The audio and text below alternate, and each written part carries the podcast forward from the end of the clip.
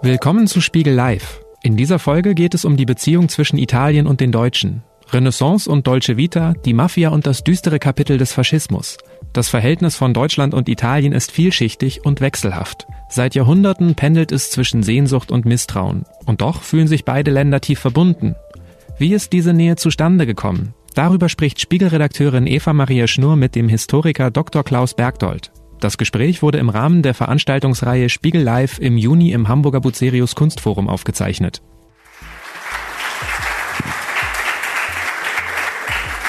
Wir versuchen heute Abend mal so ein bisschen das aufzurollen. Also wie kommt es zu dieser ambivalenten Geschichte, eine ambivalente Beziehung, die sich ja wirklich über die Jahrhunderte erstreckt zwischen Deutschland und Italien. Und vielleicht erzählen Sie zu Beginn mal, wie sind Sie eigentlich auf diese Beziehungsgeschichte zwischen Deutschland und Italien gekommen? Sie waren ja in Venedig lange. Ähm, war das der Auslöser dafür? Ja, das war, also es waren viele Deutsche in Venedig und die haben kein solches Buch geschrieben. Bei mir war es so, ich habe eben ein Buch zunächst über die Deutschen in Venedig äh, geschrieben. Ich war fünf Jahre dort und ähm, da habe ich gemerkt, dass viele große Deutsche in Venedig waren. Am Ende habe ich mich fast gefragt, Mensch, wer war denn eigentlich nicht unter den ganz großen, berühmten deutschen Geistern in Venedig? Gut, Hegel, Schiller, Kant, aber fast alle anderen waren.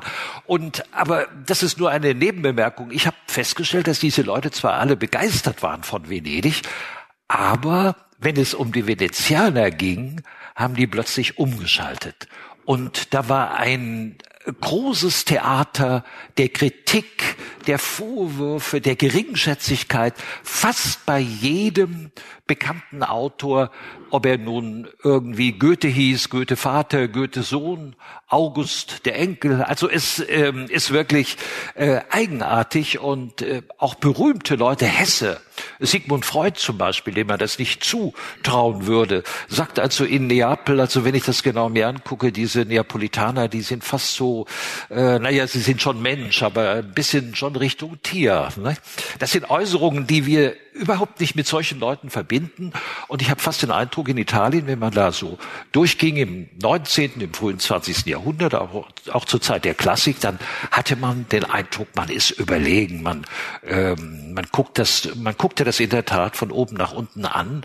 Und äh, das hat mich dann sehr überrascht. Und dann habe ich mal dem etwas bin ich dem etwas auf den Spuren gefolgt. Also diese, ich habe diese Reiseliteratur, die ich für Venedig verwendet habe, dann auch mal an anderen Orten, für andere Orte gelesen und immer wieder kommt diese eigenartige äh, Ambivalenz. Man liebt die Landschaft, man liebt die Kunst, man liebt das Land, man liebt die Geschichte. Aber ein Problem hat man mit den Italienern. Es gibt wenige Ausnahmen. Aber da kommen wir vielleicht da kommen wir drauf. Ja. Genau. Venedig ist ja vielleicht sogar ein Inbegriff dieses, also wo sich das Ganze auch nochmal so kristallisiert, wo man das Gefühl hat, klar, das Vorurteil ist, die Venezianer haben diesen Schatz anstatt, ja. aber sie kriegen es halt irgendwie nicht hin, das ordentlich zu regeln, es verkommt, es äh, geht kaputt. Ist das tatsächlich auch was, was man in Venedig auch mit den heutigen Besuchern dort erlebt, dass es dieses Vorurteil eben ist, was die schon mitbringen aus Deutschland, wenn sie dorthin kommen? Also der, der heutige Tourismusbetrieb in Venedig ist natürlich was ganz Eigenartiges. Da gibt es, äh, ich würde es mal sarkastisch sagen, der ist so abgesunken, dass es eigentlich auch keine richtigen Vorurteile mehr geben kann. Weder pro noch contra. Nicht man äh, verlässt das Schiff für ein paar Stunden. Ähm, und ähm, das ist wirklich eine, eine Pest geworden. Ich meine jetzt nicht die Menschen, die würde ich nie als Pest bezeichnen, aber für die äh, Gebäude, für die Atmosphäre in der Stadt ist es wirklich äh, ganz furchtbar. Ich habe gerade ich habe mich lange damit beschäftigt. Wir kennen nun auch äh, sehr viele Leute in Venedig. Das bringt so ein Aufenthalt ja auch mit sich. Und ich habe dann die Leute auch gefragt, die Einheimischen, wie kommt denn das? Warum macht ihr denn da so wenig? Und ähm, die sind immer sehr nett und sehr freundlich und sagen, also wir können nichts dagegen machen. Das sind die Gewerkschaften, das sind die Leute, die, ähm, die hinter dem Hafenbetrieb stecken und die, die da viel Geld verdienen. Später habe ich dann rausgekriegt, dass oft diejenigen, mit denen ich da gesprochen habe, eigentlich dieselben dieselben Leute waren, die auch die Aktien hatten äh, im Hafen von Venedig. Aber ähm, es ist eben so, ähm, äh, Fakt ist wohl, dass wenn wir heute in Venedig sind und diese Grüppchen sehen von den von den großen Schiffen. Denn Sie kennen das wahrscheinlich auch von, vielleicht von Hamburg sogar oder von, äh, es gibt's auch in Brücke oder in, in Gent, wo ich durch Zufall jetzt vor zwei Wochen das auch gesehen habe. Da kommen diese Grüppchen und vorne geht eben der Reiseführer oder die Führerin mit der Fahne und Nummer 17, 16, 18, 19, 20 und so weiter. Und äh, ich habe in Venedig jetzt gehört, das ist Fakt, dass jeder dieser Touristen eben dem äh, Reiseführer 250 Euro bringt. Und äh, halb Venedig lebt vom Reiseführen. Und das sind natürlich so ein bisschen die Geheimnisse, die dahinter stecken. Und es gibt etwa 6000 Arbeiter tatsächlich im äh, Hafen von Venedig und die leben natürlich auch davon. Die müssen das so ein bisschen ähm, vorbereiten und organisieren, technisch äh, und, und, betanken und so weiter. Und ähm, so gibt es eben auch viele Interessenten, die eigentlich äh, wollen, dass diese Kreuzfahrtschiffe in Venedig landen.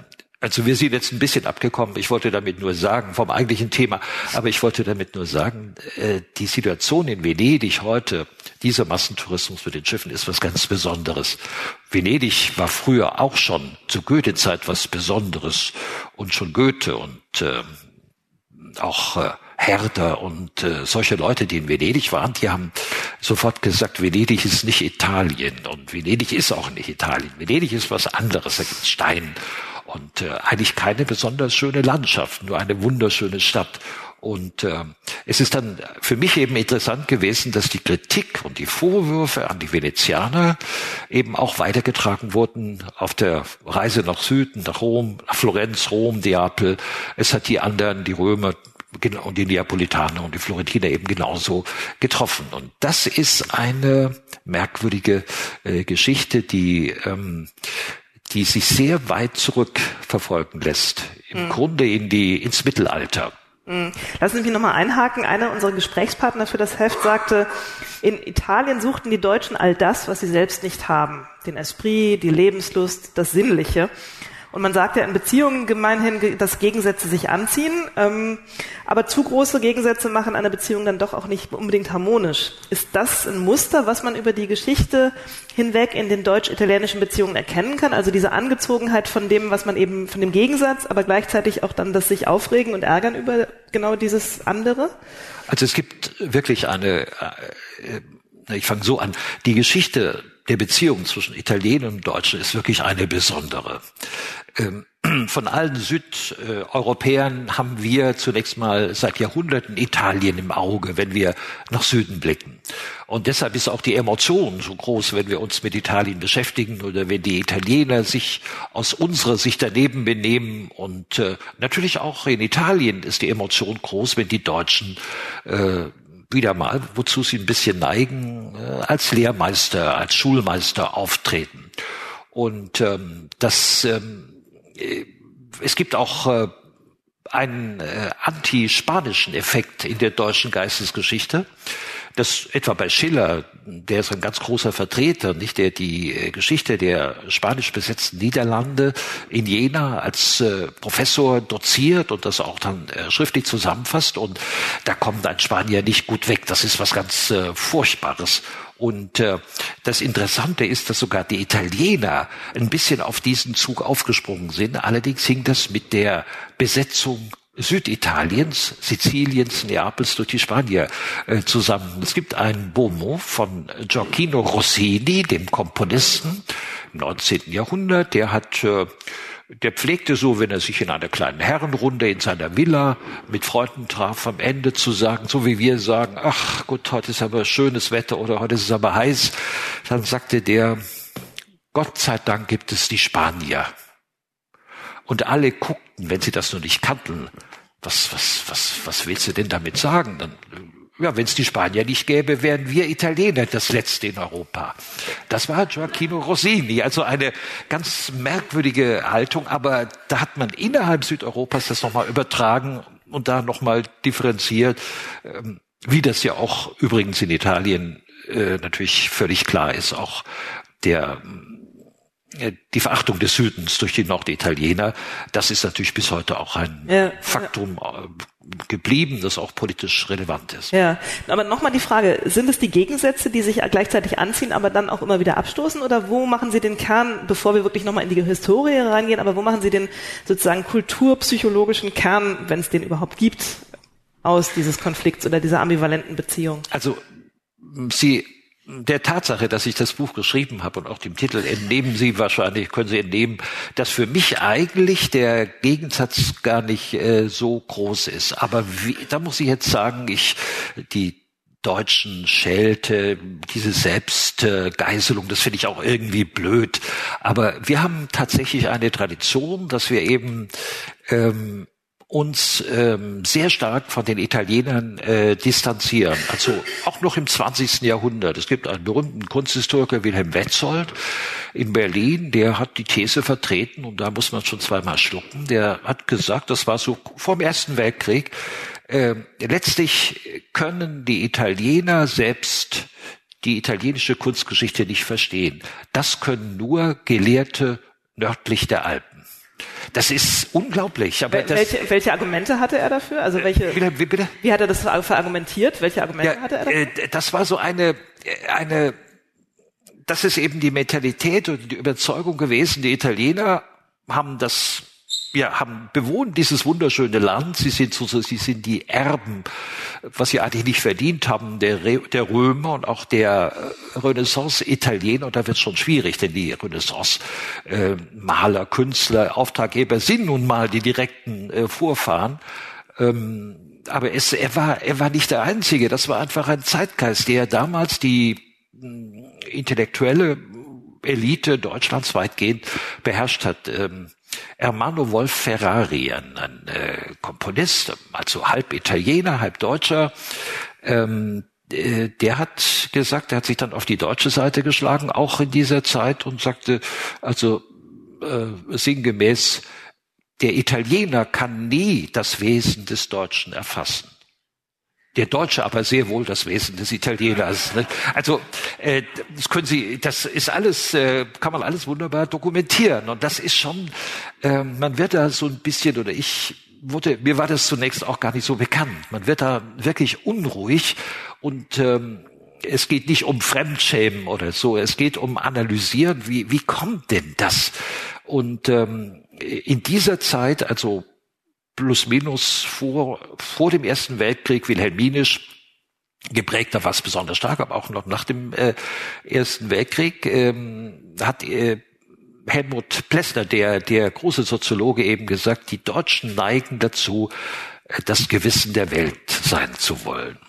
Und ähm, ich ähm, das, das hat leider sich irgendwie durch die Geschichte, finde ich, bis heute ähm, gehalten, eine gewisse, also wir Deutschen heute in unserer heutigen Situation, auch der ganzen ökologischen äh, Problematik und jetzt mit, mit der Migration und so weiter, wir sind wirklich nicht diejenigen, die, ähm, äh, die sagen, wir Deutschen sind die Besten.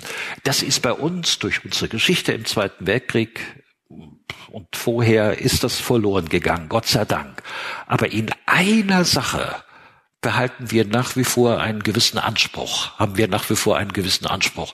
Das ist sozusagen ein Anspruch auf eine gewisse moralische Deutungshoheit in Sachen Politik, aber auch in Sachen Gesellschaftspolitik, ähm, im moralischen, im weiteren Sinn. Und das kann, es ist gar nicht so selten, wenn man mal die Zeitung liest bei uns, dass unsere Politiker, aber unsere, auch unsere Kulturträger, unsere Professoren, unsere äh, Kirchenvertreter sehr böse werden, wenn gewisse Leute in den südeuropäischen Staaten einfach nicht so ganz das übernehmen, was wir unter Politik und politischer Moral verstehen. Und das macht selbst wenn wir Recht haben, wir haben nämlich oft Recht, das will ich gar nicht bestreiten. Nur, wir, äh, äh, unsere Psychologie, äh, die, die Fähigkeit zur Empathie, sich reinzudenken in äh, Italiener, aber auch in andere Südeuropäer, in Ost, Südosteuropäer auch, das ist defizitär entwickelt und äh, der äh, Wolf Lepinis, also vor einigen Jahren, hat er auch den Friedenspreis des deutschen Buchhandels bekommen. Wolf Lepinis äh, spricht sogar sehr hart, und da muss man fast schon vorsichtig sein, auch an meiner Stelle jetzt, wenn man sowas sagt, vom Gutmenschentum auf Kosten anderer. Und das, da ist schon ein bisschen was dran. Also wir merken das gar nicht, wenn wir so sagen, also jetzt ähm, Ita ihr Italiener müsst jetzt einfach ähm, ähm, ihr müsst einfach jetzt einen rigorosen Sparkurs einhalten, der oder nicht einhalten, sondern überhaupt mal euch anlernen. Ähm, das klingt wunderbar und so klar, äh, wenn das Frau Merkel sagt oder wenn das vorher Schäuble gesagt hat, aber ähm, die Italiener sehen so etwas ähm, anders. Die haben, ähm, selbst wenn sie das begreifen und die, die intellektuelle Elite und die politische Elite begreift das sehr wohl, sie wollen nicht, dass sowas von Berlin aus oder von Deutschen ihnen gesagt wird. Und das spielt eine Rolle, dass sie eben dieses Moralisieren, dieses schulmeisterliche Auftreten der Deutschen gegenüber den Südeuropäern, gegenüber den ihnen selbst, dass sie das einfach verinnerlicht haben und das ärgert sie und äh, deshalb sind sie da so sensibel. Selbst wenn die Deutschen recht haben, das ist, das, das merken die ja auch, aber wir lassen uns nicht von Deutschen belehren. Äh, wir haben zu viel Gutes auch Europa geschenkt und die Deutschen haben sich, das ist die andere Seite, was dann auch häufig bei uns tatsächlich vergessen wird, wenn wir im Moralisierungsschwang unterwegs sind. Auf der anderen Seite haben sich die Deutschen auch verdammt viel geleistet im 20. Jahrhundert. In der Tat, aber ähm, da kommen wir auch noch drauf zurück. Aber die deutsch-italienischen Beziehungen begannen ja lange bevor es Deutschland überhaupt gab. Um jetzt nochmal diese Frage aufzurollen, wie, kam, wie kam es denn dazu und was ist sozusagen die Bürde, die historische, die wir heute noch ähm, mit uns herumtragen, vielleicht auch ein Stück weit. Wenn man so will, war Karl der Große verantwortlich für den Beginn der deutsch-italienischen Beziehungen, der 773, ähm, 74 das Langobardenreich eroberte und sich gleichzeitig ja, mehr oder weniger verliebte, um in diesem Beziehungsbild zu bleiben. Er fand das ganz toll da. Er hat vor allem die antike Kultur, die er dort gefunden hat, die Überreste sehr fasziniert betrachtet und vieles von dem, was dann als karolingische Renaissance ähm, uns immer noch bekannt ist, kam ja eigentlich aus Italien. Er hat Fachleute dann nach Norden geholt und hat die für sich arbeiten lassen. Ähm, und um 800 wurde er dann in Rom zum Kaiser gekrönt vom Papst. Ähm, kann man diese Kaiserkrönung als Mutter aller Probleme bezeichnen? Also naja, dass die Deutschen ja, ja, ähm, sich dann quasi ja auch das Heilige Römische Reich ist dann ja das Reich geworden, auf das man sich bezogen hat. Man hat sich diese Krone aufgesetzt, man hat irgendwie sich in ja, Beziehungen äh, oder in den in das, als Erbe des äh, römischen Imperiums betrachtet, ohne die Italiener, die oder die Langobarden oder die Bevölkerung, die dort vor Ort war, überhaupt noch mit einzubeziehen. Also es war natürlich der, der deutsche Anspruch, dass man die römische Kaiserkrone trug. Und ähm, dass der deutsche Kaiser eben der römische Kaiser würde. Und ähm, das ähm, war natürlich in Italien nicht überall äh, in gleicher Weise akzeptiert. Allerdings muss man sagen, es gibt dann es gab in Italien eben Parteigänger der deutschen Kaiser und es gab auch Parteigänger eben der, des Papstes zum Beispiel, der dann gar nicht immer einverstanden war und auch vor allem einer dritten, einer dritten Gruppe, nämlich der römischen Adligen oder auch italienische Städte, die mal so und mal so agierten. Aber in der Tat wurde jeder deutsche Kaiser bis zu, ähm, äh, also der letzte war, der in Italien gekrönt wurde, war Karl V., aber schon nicht mehr in Rom, weil das äh, nicht mehr ging, sondern in Bologna. Und dieser äh, Romzug oder der Italienzug, der obligatorisch war, war äh, etwas ganz, ganz Schwieriges und eigentlich auf tragische Weise fast automatisch nach der Wahl eines neuen Kaisers mit Auseinandersetzungen zwischen dem deutschen kaiserlichen Heer und italienischen Truppen verbunden. Das war wie eine Art Salz, das immer wieder reingegossen wurde in diese ähm, ja in dieses Verhältnis und ähm, das äh, ist, ist einfach tragisch. Es gibt ähm, auch äh, tragisch ist auch, dass man auf deutscher Seite das oft nicht verstanden hat. Ähm, es gibt also ähm, Ratgeber etwa von der Otton, von Otto dem Dritten. Und ähm, Otto der Dritte ist ja sehr jung in äh, Italien gestorben, aber er hat äh, vorher äh, noch einen Ratgeber ähm, in Rom konsultiert und der sagte, die Tragik dieses Kaisers oder von dir besteht darin, dass du glaubst, du musst möglichst lange in Rom wohnen. Der Otto romantisch wir sind so im Ende des zehnten Jahrhunderts, der dachte, ich muss einfach wie die römischen Kaiser, wenn ich schon römischer Kaiser bin, auch in Rom wohnen. Er als Deutscher. Und das haben die Römer überhaupt nicht verstanden. Und das war einfach ganz schrecklich. Und das äh, ging über die Jahrhunderte. Es waren ja oft auch tatsächlich Feldzüge der, der ja. äh, im Anmarsch auf Rom befindlichen ja, ja, Kaiser, ja, ja. die dann irgendwie überhaupt ja. den Weg dorthin freikämpfen mussten, beziehungsweise in Rom dann auch erstmal in die Stadt kommen mussten, was die Römer ja auch oft gar nicht wollten. Ähm, sehen Sie darin tatsächlich diesen Anfang dieser Überlegenheitsgefühle gegenüber den Italienern oder ist das zu weit hergeholt? Also ich sehe zumindest den Anfang eines einer chronischen äh, Tradition des mangelnden Verständnisses und des der mangelnden Einfühlung in die Einheimischen von deutscher Seite. Und gleichzeitig entwickelt sich natürlich auf italienischer Seite dann auch ein, eine Abwehr, eine Wut diese Deutschen, die, äh, und das verfestigt sich auch über die Jahrhunderte. Mhm. Das ja nicht nur ein Konflikt dann eben mit den Italienern war, sondern dann ja über lange Jahre auch ein Konflikt ja. mit dem Papst, also ein, ein, ein Konflikt der beiden Weltmächte, ja. wenn man so will, oder der europäischen Mächte. Ähm, der ja, ist das die Wurzel tatsächlich bis ins Mittelalter oder gab es dazwischen dann nochmal Zeiten, wo es, wo es besser war? Oder ist es eigentlich wirklich von dort an immer so ambivalent geblieben? Also wir neigen ja dazu, zum Beispiel, wenn wir das Wort Renaissance benutzen, äh, leuchtende Augen zu bekommen und zu sagen, die Renaissance, das war die goldene Zeit, wo äh, die Italiener den Ton vorgegeben haben und dann auch deutsche Humanisten eben diese äh, Ideologie übernommen haben. Leider war es eben in Wirklichkeit so, dass ähm, die italienischen Humanisten und auch Kunsthistoriografen, etwa Vasari, und auch die deutschen Humanisten, ich denke an Wimpfeling oder an äh, Konrad Zeltis, das war so der Urhumanist in, in Deutschland, Ende des 15. Jahrhunderts, das, um 1500, dass diese Leute das äh, wirklich richtig xenophob waren. Also der die Deutschen haben in Gedichten wirklich Italien lächerlich gemacht und auch die Italiener, allerdings auch die Italiener, die die Deutschen. Das muss man also auch sagen. Das ist ähm, der der Humanismus, der eigentlich eine Zeit der geistigen des geistigen Aufblühens war mit vielen positiven Folgen, sprachlich und literarisch und äh, was die Geschichtsforschung angeht, hatte eine eine dunkle Seite. Das war wirklich die Ablehnung der anderen.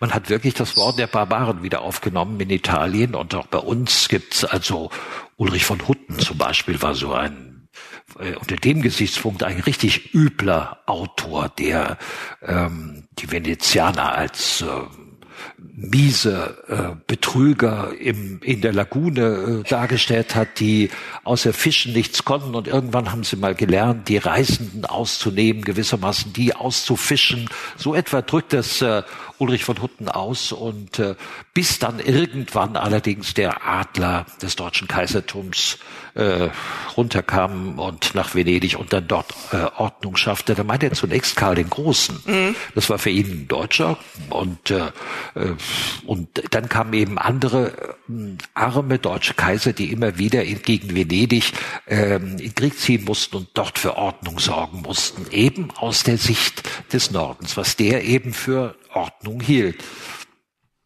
Ja, dabei war diese Überlegenheit gerade, äh, dieses Überlegenheitsgefühl ja. gerade in der Renaissance ja völlig fehl am Platz, denn die ganze Renaissance, also der Aufbruch ja. in der Kunst, in der Politik, ja. auch in der Darstellung von Herrschertum, von Reichtum, von Pracht, von Macht, das wurde ja in Italien erfunden ja. und ähm, kam von dort aus dann in den Rest Europas. Also ich glaube, dass auch ein psychologisches Argument eine wichtige Rolle spielte. Also die vielen deutschen Fürsten, die im 16., im 17., im 18. Jahrhundert nach Italien gezogen sind, im 18. Jahrhundert äh, ging es gar nicht mehr anders. Die Kavaliersreise war was äh, von zentraler Bedeutung, auch für Kontakte, für Schulung des Kunstgeschmacks und so weiter.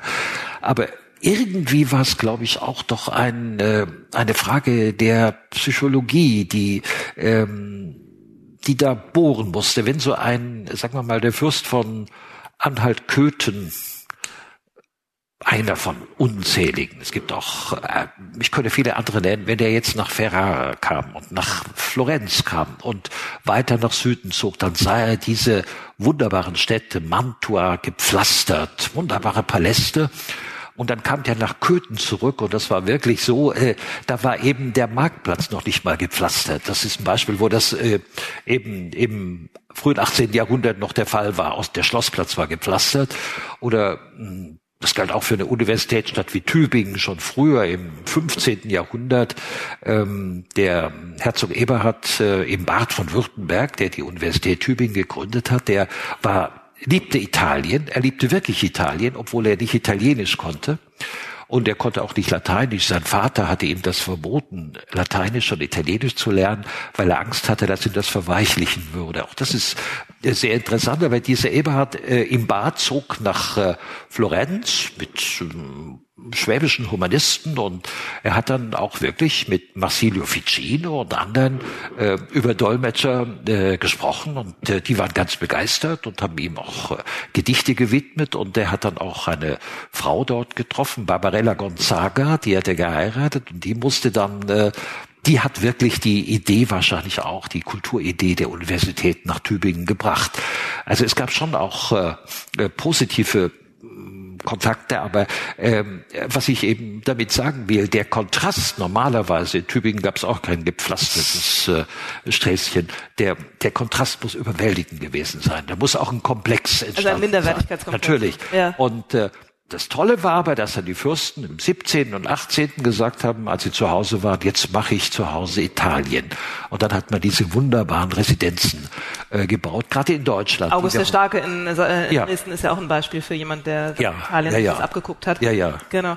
Interessant ist aber ja nochmal die Frage, dieses Lernen, was Sie ja gerade sagten. Man hat es dann nachgemacht, man hat es ähm, schon auch die Überlegenheit der Italiener dann ja anerkannt. Dürer ist ja auch so ein Beispiel von jemandem, der nach Italien gefahren ist, um sich dort diese neue Renaissancekunst anzugucken, anzueignen. Ähm, er hat ganz viel auch dann gelernt dort und das auch irgendwie ja auch nie verhehlt. Also man hat da schon auch so einen Austausch er gepflegt, der jetzt nicht ja. nur ähm, überheblich war und ähm, und und herab. Also es gab einen gewaltigen Austausch. Das ist ja allgemein bekannt und Dürer, äh, Dürer ohne Italien, Dürer ohne Venedig speziell ist äh, nicht denkbar. Und Dürer hat auch die Venezianer äh, entscheidend beeinflusst. Nicht? Er beschreibt das ja genau in seinen Briefen an Pirkheimer, wie die großen Maler, Giovanni Bellini etwa, ihn, ihn besuchen und äh, ihn äh, loben. Und er schreibt es so in seinem Nürnberger Dialekt. Der, die halten ihn für den, also für den Besten und das ist äh, ganz großartig. Aber Dürer hat eben auch äh, gewisse Vorurteile. Aber Dürer ist trotz allem ein, äh, ein schlechtes Beispiel, weil Dürer ist zunächst mal wirklich von den Italienern begeistert. Er er lernt die italienische Sprache, er, er lernt sogar, er macht äh, Tanzkurse in Venedig, schreibt aber, dass er da sehr unbegabt äh, gewesen sei im Tanz aber er hat viele italienische Freunde. Das ist schon was Besonderes. Aber er schreibt andererseits dann auch, und das hat man später vielleicht auch ein bisschen überbewertet, dass die venezianischen Kollegen, nicht der Giovanni Bellini, aber einige Minderbegabte, dass die ihm seine Bilder aus seinem Atelier gestohlen hatten. Und äh, das ist eben die andere Seite. Und das, äh, er hat in Venedig eben auch äh, stark gelitten. Er ist dann auch wieder, ja, zurückgegangen. Es hätte ja auch mal, es gab ja genug flämische Maler, die sind in Italien geblieben, aber äh, Dürer ist zurückgegangen und äh, äh, der Austausch war sicher enorm, aber der Austausch hat trotzdem nicht dazu geführt, dass Vorurteile, die schon vom Mittelalter übernommen wurden, äh, wirklich beseitigt werden konnten. Mm, jetzt reden wir ja in der Renaissance um so eine Zeit, Sie haben schon Konrad Zeltes angesprochen, Dürer, alles so rund um die Reformation. Es entsteht so ein Protonationalismus, wo auch der Begriff Nation ja immer stärker auf beiden Seiten, auf in, auf, in Italien wie auf der deutschen Seite benutzt wird. Ist für Sie die Reformation, also dieses ganz klare Antikatholische, was dann ja in weiten Teilen auch ähm, gerade Norddeutschlands ähm, sich abspielt, ähm, nochmal so ein, so ein äh, neuer Impuls, der dieses Verhältnis verschlechtert hat? Ja, leider. Das ist ähm, die Reformation war natürlich ein ein epochales Ereignis. Das braucht man jetzt gar nicht äh, zu diskutieren. Und für die Italiener war es eben äh, auch ein sehr interessantes Ereignis. Es gab viele Italiener, die zunächst durchaus begeistert waren von diesen neuen Gedanken von Luther.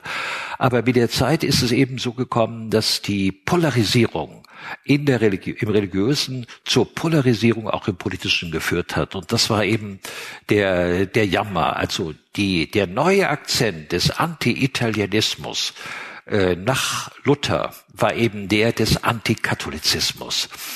Luther hätte das vielleicht gar nicht so äh, gefallen, denn es gibt äh, in den Reiseberichten von Luther, von Luther nach Rom auch sehr positive äh, Dinge, also Dinge, die er sehr positiv beschreibt, zum Beispiel die italienischen Spitäler, die er in äh, Florenz besucht, wo jeden Tag, mich als Medizinhistoriker hat das immer fasziniert, wo jeden Tag ähm, die Betten, das, äh, die Bettwäsche gewechselt wird und jeder Patient ein eigenes Bett hat. Ne? Das, äh, davon ist er ganz begeistert und der ist natürlich auch ein bisschen Nationalist. In Rom schimpft er zwar über die Kirchen, aber eine Kirche findet äh, doch äh, sein Gefallen. Das ist eben die Kirche der Deutschen. Und da schreibt er auch, die hat auch einen deutschen Pfarrherrn. Das ist eine Begründung. Also ähm, es wird da schon natürlich äh, polarisiert und in der Folge in der Nachfolge Luthers im Protestantismus ist da natürlich ein ganz starker ähm, Antikatholizismus gewachsen, der auch äh, nicht frei von Vorurteilen war. Das ist eben, ähm, das beginnt schon im leider im 17. Jahrhundert und im 18. Jahrhundert. Ich äh, äh, ich habe neulich mal einen Vortrag gehört in der Nordrhein-Westfälischen Akademie der Wissenschaften von Herrn Stichel, das ist ein Historiker aus, aus Münster, der hatte einfach mal so Gebetsbücher protestantische Gebetsbücher gezeigt oder zitiert. Bis in, bis, bis in die Kaiser Wilhelm Zeit endete der Gottesdienst oder normalerweise auch das Gebet in vielen evangelischen Kirchen in Deutschland damit, lieber Gott, befrei uns von der Pest der Türken und des Papstes. Nicht? Das ist so, äh, da hat man gar nichts überlegt. Die Leute haben nichts Böses im, im Sinn gehabt, aber das, das hat eben das äh, Verhältnis äh, zu den katholischen Ländern geprägt. Ein, ein kleines Beispiel, wenn ich das nochmal äh, zitieren darf, August von Platen, nicht? der berühmte Dichter, Grab äh, das Grab im Busento, dieser Romantiker, der dann in Sizilien auch gestorben ist, das war ein durchaus äh, offener Geist, der durch Italien gereist ist und eigentlich gewisse Sympathien hatte. Das gab es von äh, ab und zu schon auch im 19. Jahrhundert. Und dann beschreibt er einen Trauergottesdienst in einer Kirche in Venedig, San Giovanni in Bragora. Er geht rein, da ist ein Trauergottesdienst, der beginnt gerade und er sieht, wie diese verschlagenen und doch falschen Venezianer Folgendes machen. Sie benetzen sich die Augen mit Wasser, so dass es aussehen soll, als ob sie weinen würden. In Wirklichkeit war es aber die Tradition in äh, katholischen Kirchen, dass man beim Eingang, äh, da gab es ein Weihwasserbecken und da hat man den Finger rein äh, getaucht und sich dann bekreuzigt. Dabei hat man fing man in der Augenhöhe an. Es war einfach ein Missverständnis und das ist schon sehr, sehr eigentümlich und sehr typisch, wie ähm, die Deutschen ähm, Italien gesehen haben. Ja, hm. ja. Luther hat ja auch, ähm, oder auch dann die, ja. die, die frühen ähm, Protestanten, die haben ja auch in ihren Schreib, äh, Streitschriften wirklich böse geschimpft gegen die Papisten, gegen den Antichrist, also den Papst ja, ja, als Antichrist. Also da ist ja wirklich auch eine Emotion drin. Was ja interessant ist, wir befinden uns ja zu der Zeit immer noch in, äh, in einer Zeit, wo es Kleinstaaten gibt, sowohl in, im italienischen Bereich als auch im deutschen Bereich. Trotzdem wird eben so stark jetzt so eine Gruppenidentität äh, sichtbar. Ist das was, was wirklich auch durch diesen durch diesen neuen Graben, der durch die Reformation durch Europa geht, nochmal verstärkt wird. Also dass man da eben dieses Nationale, was wir eben ja. schon kurz angesprochen haben, dadurch auch nochmal verstärkt und eben die Italiener eben so als ähm, ja, Gruppe, die es ja eigentlich faktisch so noch gar nicht gab, sieht. Also ich denke schon, die, äh, dass es so ist. Die, die deutsche Elite war über Jahrhunderte von wenigen Ausnahmen abgesehen protestantisch. Die führenden deutschen Universitäten waren protestantisch. Auch die großen Figuren der deutschen Aufklärung, der deutschen Klassik, das waren äh, Protestanten von Schelling, der dann später äh, oder von von Schlegel, die dann äh, zum Teil überlegten, ob sie konvertieren, mal abgesehen. Aber erst die Romantik war eine antiprotestantische Gegenbewegung. Nicht umsonst sind die, Protest äh, die romantischen Maler alle begeistert nach Italien, Italien äh, gezogen im, in der ersten Hälfte des, des 19. Jahrhunderts. Aber es war eben so, dass ähm, die protestantische Elite, die Professoren, fast also ich habe ähm, angefangen in Tübingen zu studieren. In Tübingen, das habe ich aber erst jetzt in diesem Kontext erfahren, gab es im Nord bis zu 19, äh, zum Jahr 1900 keinen katholischen Habilitierten, außer notgedrungen, aufgezwungen in der äh, katholischen theologischen Fakultät, nachdem Württemberg, Württemberg Oberschwaben ja. bekam, äh, also Teile von, vom ehemaligen Vorderösterreich, mussten sie notgedrungen an ihrer Landesuniversität Tübingen auch katholische Geistliche ausbilden. Der König von Württemberg musste das äh, schlucken und ähm, da wurde natürlich Habilität, aber sonst in allen Bereichen, Medizin oder äh, gab's das nicht. Und das war äh, genau in Heidelberg sowieso, da gab's, das war nur protestantisch und ähm, und diese Universitäten waren auch von äh, von internationaler Bedeutung und die hatten eine eine geistige Überlegenheit, die sie kultivierten, wobei man ein bisschen kritisch sagen kann, wobei sie selbst auch die Kriterien allerdings festlegten für die Qualität. Das ist ja immer dann das die die andere Seite und da sind wir ein bisschen bei dem, was ich vorher schon anfangs gesagt habe.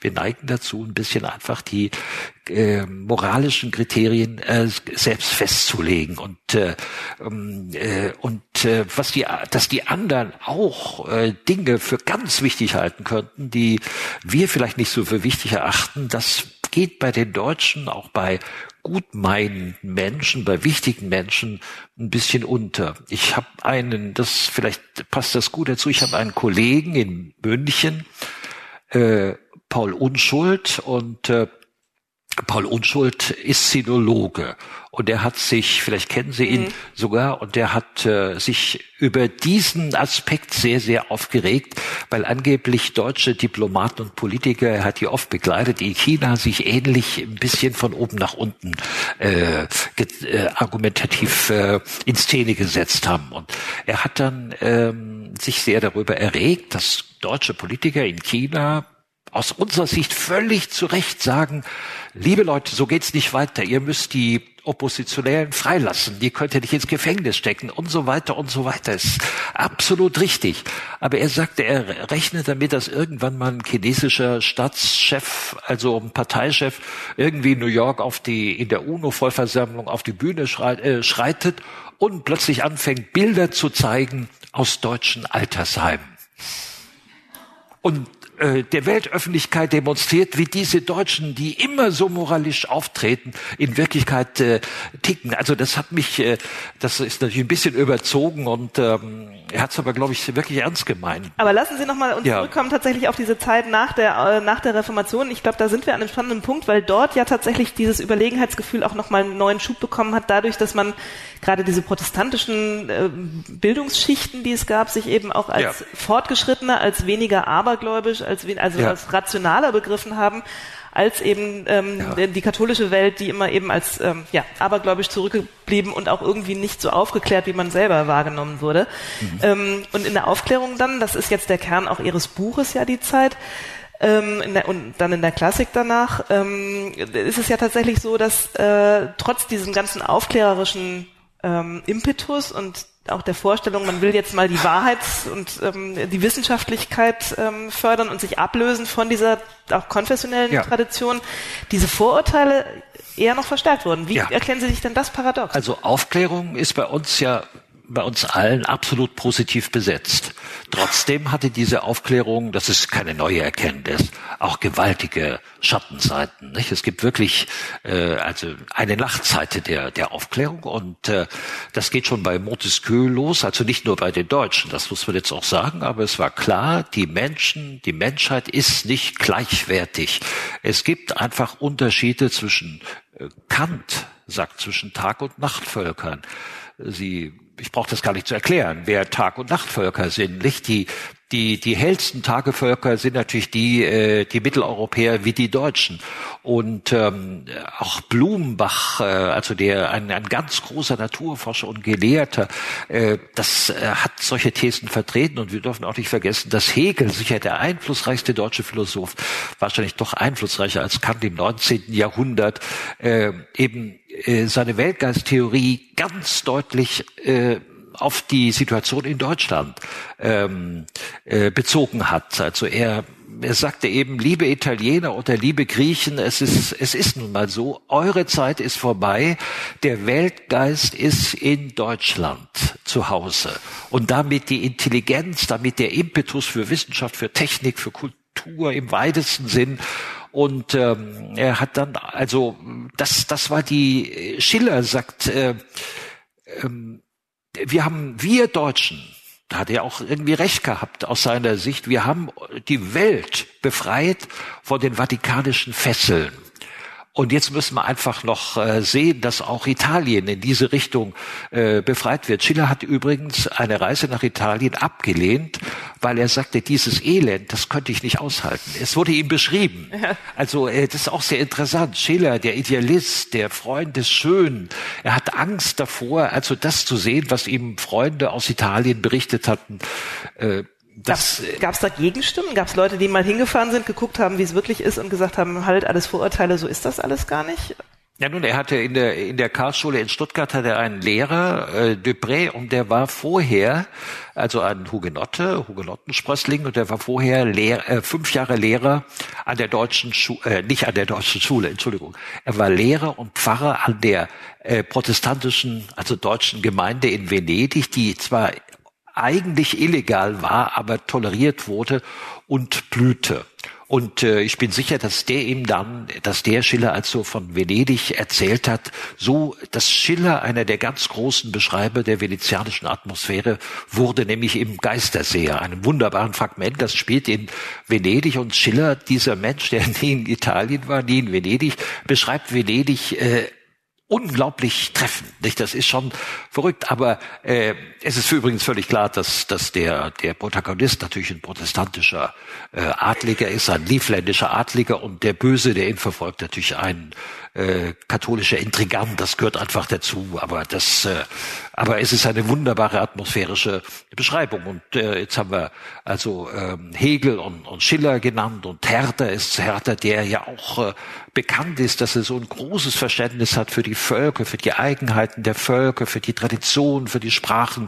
In Italien ist das anders. Herder schreibt seiner Frau ständig nach Hause, wunderbar, daher wissen wir, was er dachte. Ähm, es ist, sei bloß froh, schreibt er ihr, dass du nicht dabei bist. Das ist äh, ein merkwürdiges Land und wo so viel ähm, Sinnlichkeit herrscht, das war natürlich negativ gemeint, da wird man unsinnlich. Und er meinte damit, wo so viel oberflächliche Sinnlichkeit vorherrscht, da greift man doch wieder zu den alten deutschen inneren Werten zurück. So, so Herder. Nicht? Ja, aber das Verrückte ist, sie sind ja trotzdem alle nach Italien gefahren. Also ja, ja, ja. Schiller vielleicht jetzt nicht, aber, aber Herder, Herder ging so weit, der war nicht begeistert. Es gab so einige Leute, Lessing auch nicht, die äh, würden die haben auch äh, letztlich abgeraten von ihr. Also äh, Lessing zumindest hat mhm. abgeraten. Bei Herder äh, habe ich jetzt kein, äh, kein Zitat, aber Herder fuhr mit, mit der Anna Amalia, der Herzogin und mit der Hofdame Göschhausen und einigen Leuten, die dann aufschreiben mussten, was äh, alles passierte, fuhr durch Italien und äh, permanent äh, empört sich diese kleine Reisegruppe, auch die Herzogin Anna Amalia, die ich deshalb nicht mehr so äh, positiv sehen kann über die äh, Leute, über die, die so schmutzig sind, die so grau aussehen, auch krank aussehen und ach, die, äh, das war dann der Anlass, die vermasseln einem den schönen Anblick der Tempel von Pestum. Das, äh, ja, das, äh, das ist im Tagebuch von, von der Frau von Göschhausen, äh, steht das drin. Und äh, auch bei dem Begleitarzt, äh, der hat Ähnliches geschrieben. Das ist schon ein bisschen, äh, könnte man viele andere es war ja eine Zeit, wo auch ja. so ein erster Tourismusstrom tatsächlich in, nach Italien ja. begann. Also die Kultur, ja. die jungen Adligen waren ein bisschen eher und dann kamen eben vermehrt auch, auch, Bürgerliche, die dann eben diese Tour nach Italien machten. Ähm, es war schon auch damals das Sehnsuchtsland. Wie erklären Sie sich auch da wieder diese Ambivalenz? Man hat immer an die Antike angeknüpft und man wollte die Tempel sehen und ähm, die, die... Ja, man liebte die Griechen, man suchte die Griechen und man konnte nicht nach Griechenland. Griechenland, da konnte man nicht reisen, da konnte man nicht die Sprache, das war ja auch äh, damals osmanisch besetzt das schied aus. Und äh, deshalb suchte man eh vor allem in Süditalien, in Sizilien, dann auch Griechenland und auf dem Weg dahin äh, erlebte man Rom und äh, Goethe war ja auch ein sehr interessantes Beispiel. Er hat eben die Antike gesucht und zum Beispiel die wunderbaren mittelalterlichen Fresken überhaupt nicht geschätzt. Das war ihm dann wirklich wieder auch zu katholisch.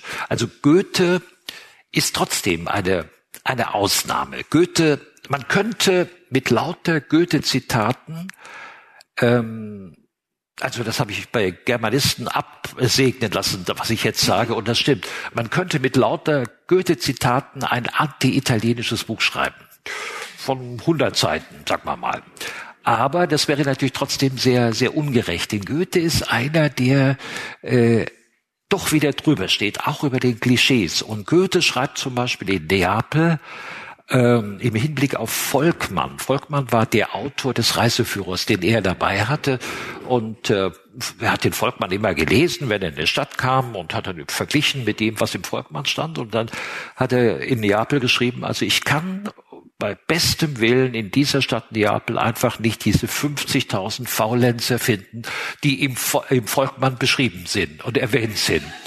Und das ist interessant, denn äh, das bestätigt auch meine These vom Anfang an. Gramsci, also der italienische Linksintellektuelle, äh, Antonio Gramsci in Italien von zentraler Bedeutung nach dem, also im 20. Jahrhundert, der hat Goethe deshalb geliebt. Und der hat gesagt, Goethe war der erste, der, der Italiener aus dem mit dem, von dem Vorwurf der Faulheit, der, der Schmutzigkeit, des Lasziven befreit hat.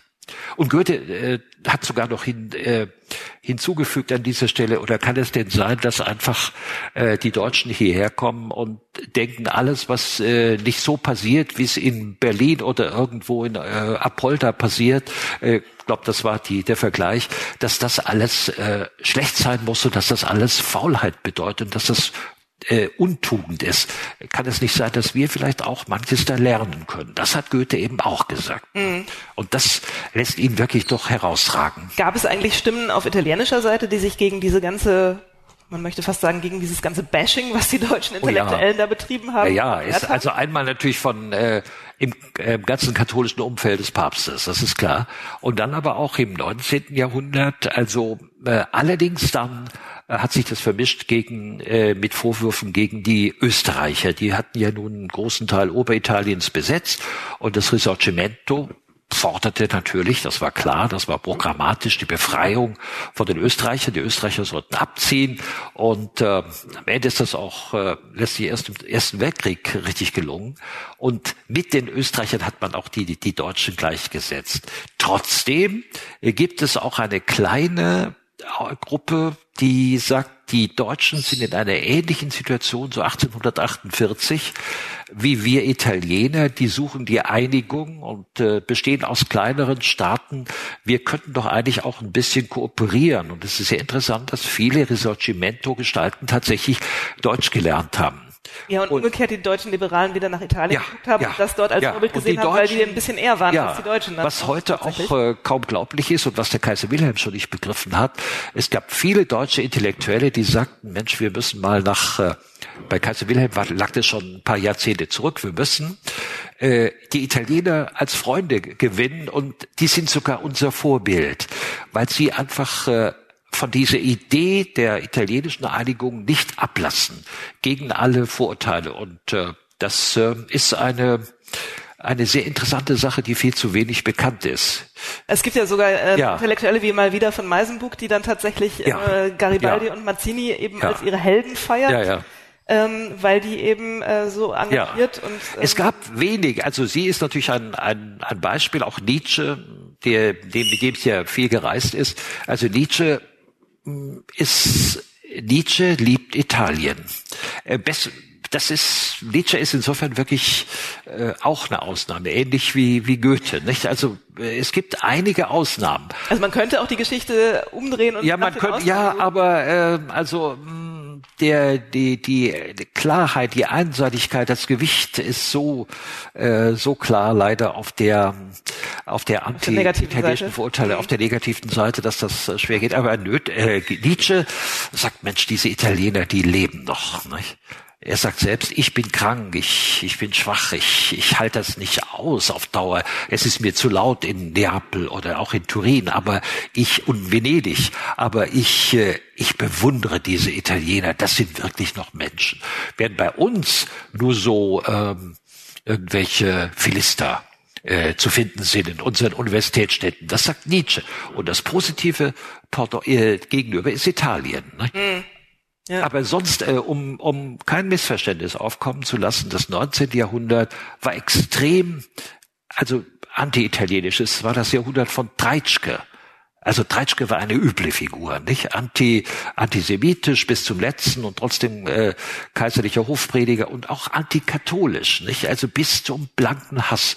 Dann gab es einen Berliner Buchhändler Gustav Nicolai, der, der hat diesen Anti-Reiseführer geschrieben. Ja, ja, ja, also der ekelte sich vor Italien. Äh, man fragt sich natürlich, warum ist er eigentlich gefahren? Er genau, ja. ähm, das, ähm, das, das was wahrscheinlich wusste wahrscheinlich nur er selbst. Er wollte, er hatte sich damit rausgeredet. Er sagte, ich will meine Landsleute warnen vor Reisen nach Italien.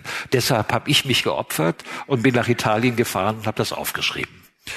Ein Buch, was auch vor Vorurteilen nur so strotzt. Ja, ja, ja. Genau. Auch, ja. Äh, ja, ja. Es ja. gibt Archenholz. Archenholz ist ein, äh, ein ehemaliger Rittmeister, der aber auch von Goethe verachtet wird.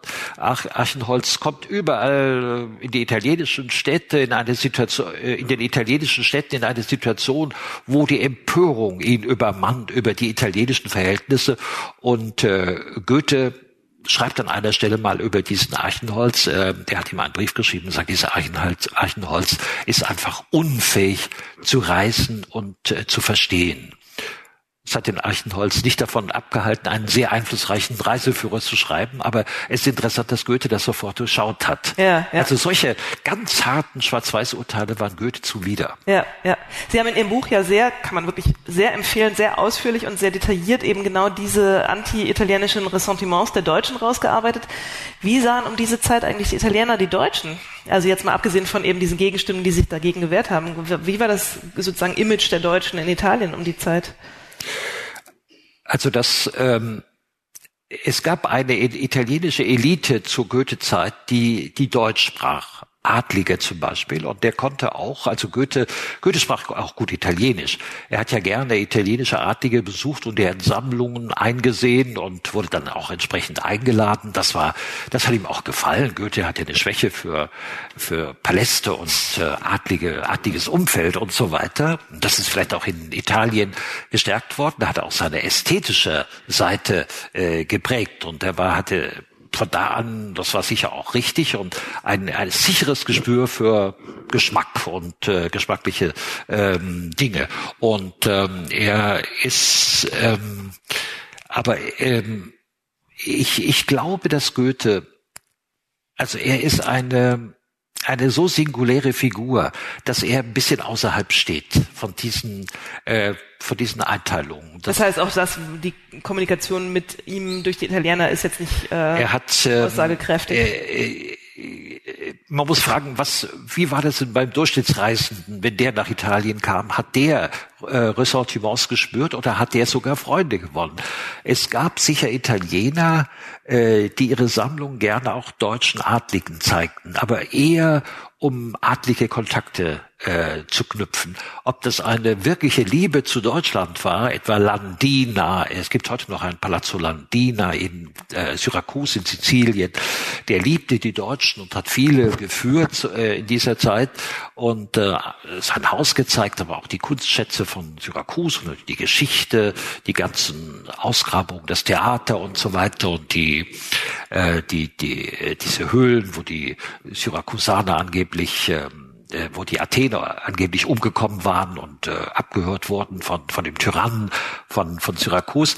Aber äh, so eine richtige Freundschaft ist, das ist schwierig. Ist, äh, Heckel, der große Biologe aus Jena, fährt mehrfach im 19. Jahrhundert nach Italien. Er liebt das nicht, er, er liebt das Land eigentlich nicht besonders, die Italiener schon gar nicht. Er sagt, ich kann hier nur eine Flucht antreten, ich kann nicht schnell nach Hause fahren, ich kann einfach nur arbeiten.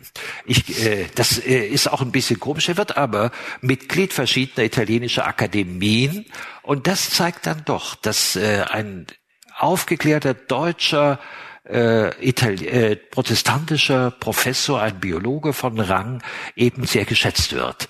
Aber das ist so ein bisschen eher eine indirekte äh, Schlussfolgerung, die ich mir jetzt da ja. äh, erlaube. Es ist äh, es gibt natürlich dann im 19. Jahrhundert auch äh, Historiker, die plötzlich äh, Deutschland entdecken und ähm, aber die sehen es doch sehr unter dem Gesichtspunkt des Nationalismus und das war eben leider damals äh, de, der Geschichtswissenschaft in Europa überhaupt eigen. Da finde ich jetzt auch keine richtige Ausnahme. Ja, ja, ja. Nicht jeder war so schlimm wie Treitschke. Treitschke war furchtbar. Ne? Ja, ja, ja.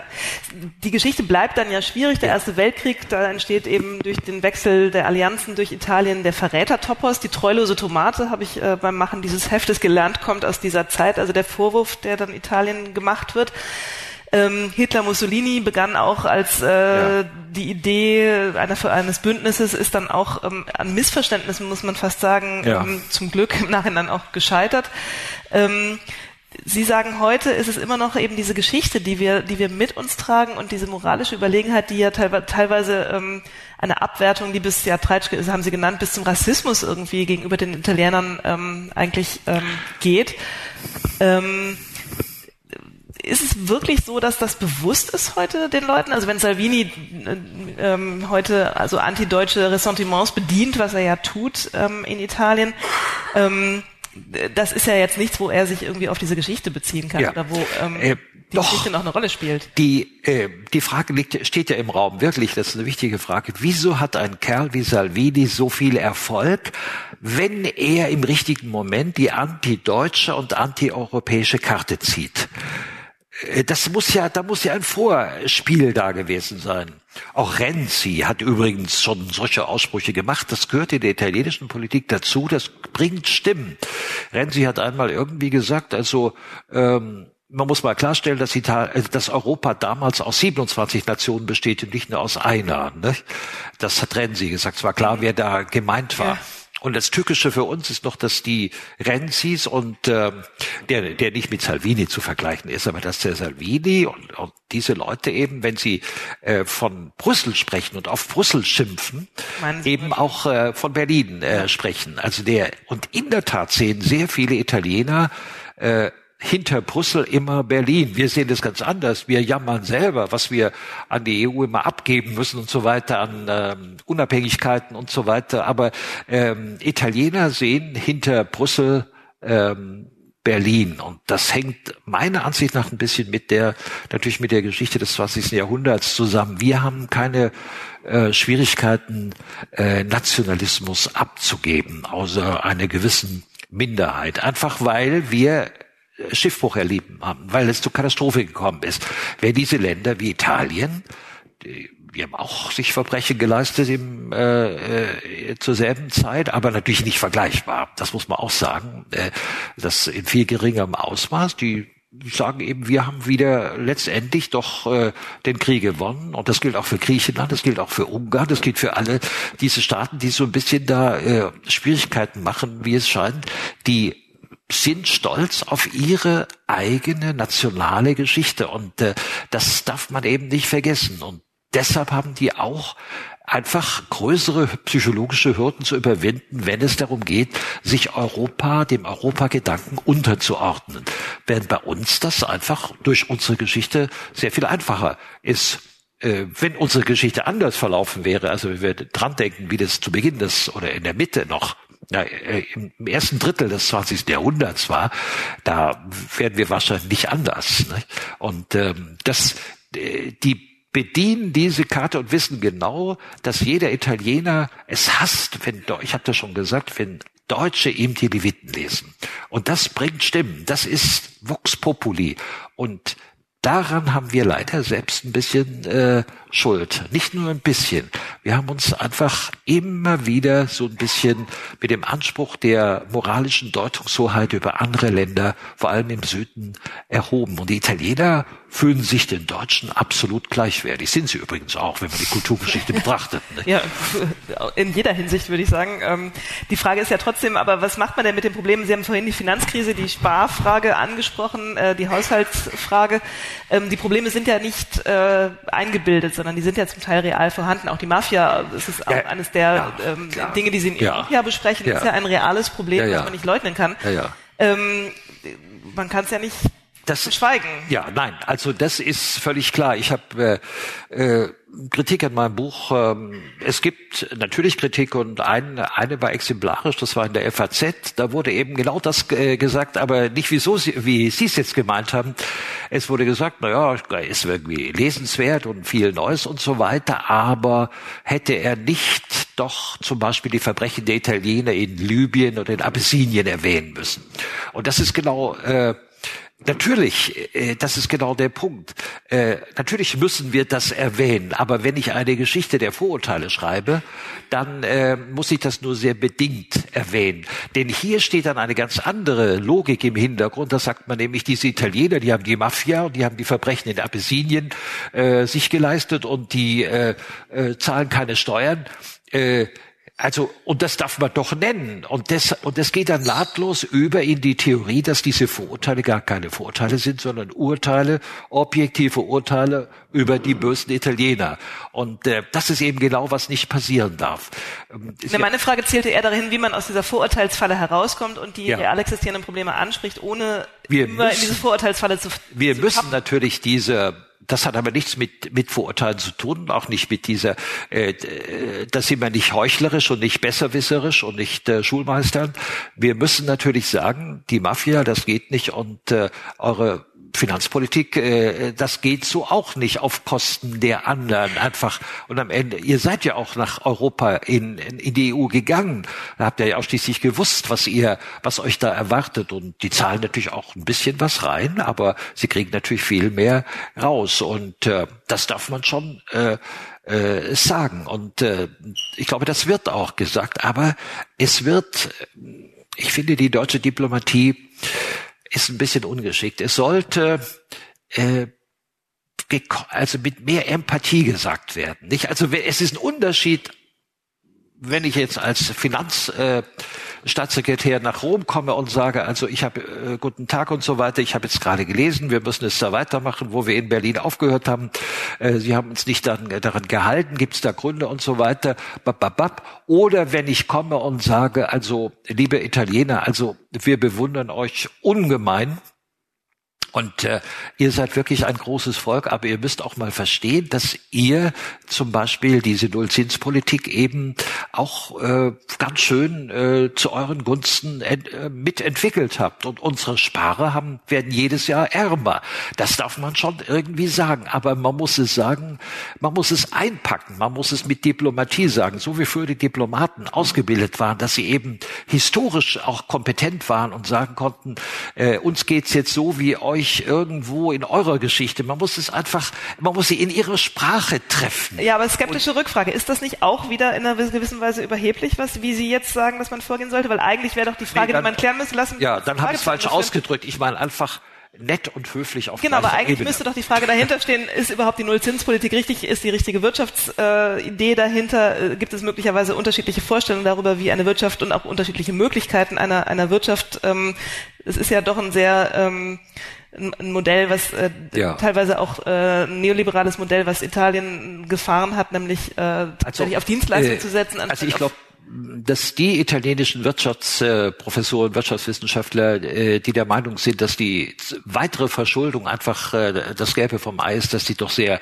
gering äh, an Zahl sind und dass die wahrscheinlich auch den entsprechenden Parteien nahestehen. Aber seit Prodi schon ist es eigentlich klar, dass das kein Weg ist. Und ähm, ich, ich sag äh, nochmal, die Italiener würden zu ihrem die italienische Elite zum großen Teil, vor allem im Norden, würde sagen, äh, natürlich kann das nicht so weitergehen mit der Verschuldung. Aber das müssen uns nicht die Deutschen sagen. Das ist, oder wenn sie es uns sagen, dann äh, im kleinen Kreis. Ne?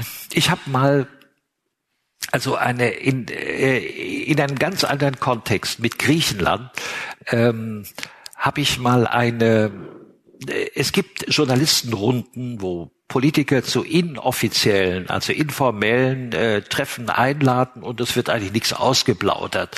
Aber es wird manchmal schon was ausgeplaudert und der frühere Ministerpräsident von Griechenland, äh, Zimitis, Sein Bruder war Professor in Tübingen übrigens, der sprach sehr gut Deutsch. Der hat mal äh, deutsche Journalisten eingeladen und da ging es eben genau um diese Frage, allerdings jetzt nicht Italien betreffend, sondern Griechenland betreffend. Und ähm, er hat ähm, sich beklagt über den ruppigen Ton äh, deutscher Wirtschaftsdelegationen. Und dann äh, hat er etwas gebracht, was in Deutschland äh, Staunen hervorruft. Er hatte er hat gesagt, zu Kohls Zeiten war das ganz anders. Heute ist es so, dass eben die Akten geöffnet werden und dann äh, gesagt wird, guten Tag und wer fängt an? Und was hat Kohl gemacht? Kohl hat, so hat es die Minister erzählt und so hat mir das ein sehr bekannter Journalist, dessen Namen jetzt ich nicht sagen will oder kann, weiter berichtet. Kohl fing an, ihr lieben Leute, wie war denn die Weinernte dieses Jahr? Und die waren alle erstaunt oder gar nicht so erstaunt. Dann fing der erste an und sagte, ich komme aus Kreta, bei uns war es ziemlich gut. Und der andere sagt, Rhodos weniger.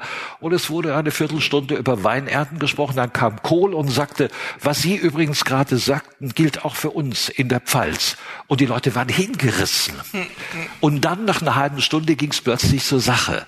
Und ähm, das ist ein äh, bisschen eine in, unter dem Aspekt. Kohl ist bei uns, war ja bei uns nie so besonders geachteten Stil und so weiter. Aber in solchen Ländern war der sehr geachtet, weil die das Gefühl hatten, der äh, versteht uns irgendwie.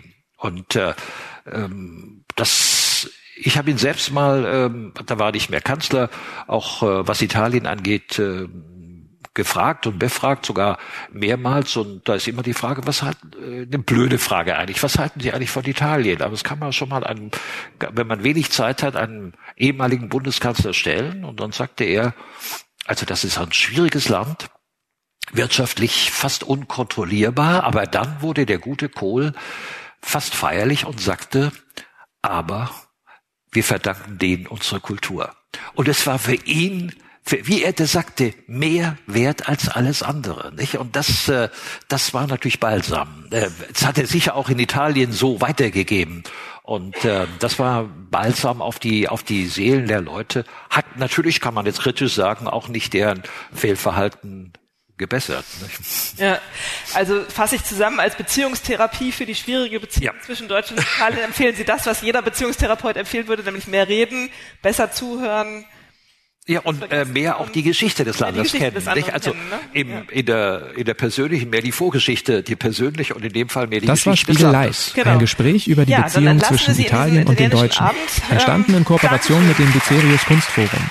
Und wenn Sie nun Lust bekommen haben, selbst eine der Spiegelveranstaltungen zu besuchen, finden Sie die nächsten Termine auf www.spiegel-live.de. Oder abonnieren Sie einfach diesen Podcast, um künftig keine Episode zu verpassen. Spiegel Live finden Sie in allen gängigen Podcast-Apps wie Apple Podcast, Castbox oder auf Spotify. Und wenn Sie uns Feedback zu diesem Podcast senden wollen, schreiben Sie einfach an podcast.spiegel.de. Falls Sie uns auf iTunes hören, können Sie dort gerne eine Bewertung hinterlassen. So erfahren wir, was Ihnen gefällt oder was Sie stört.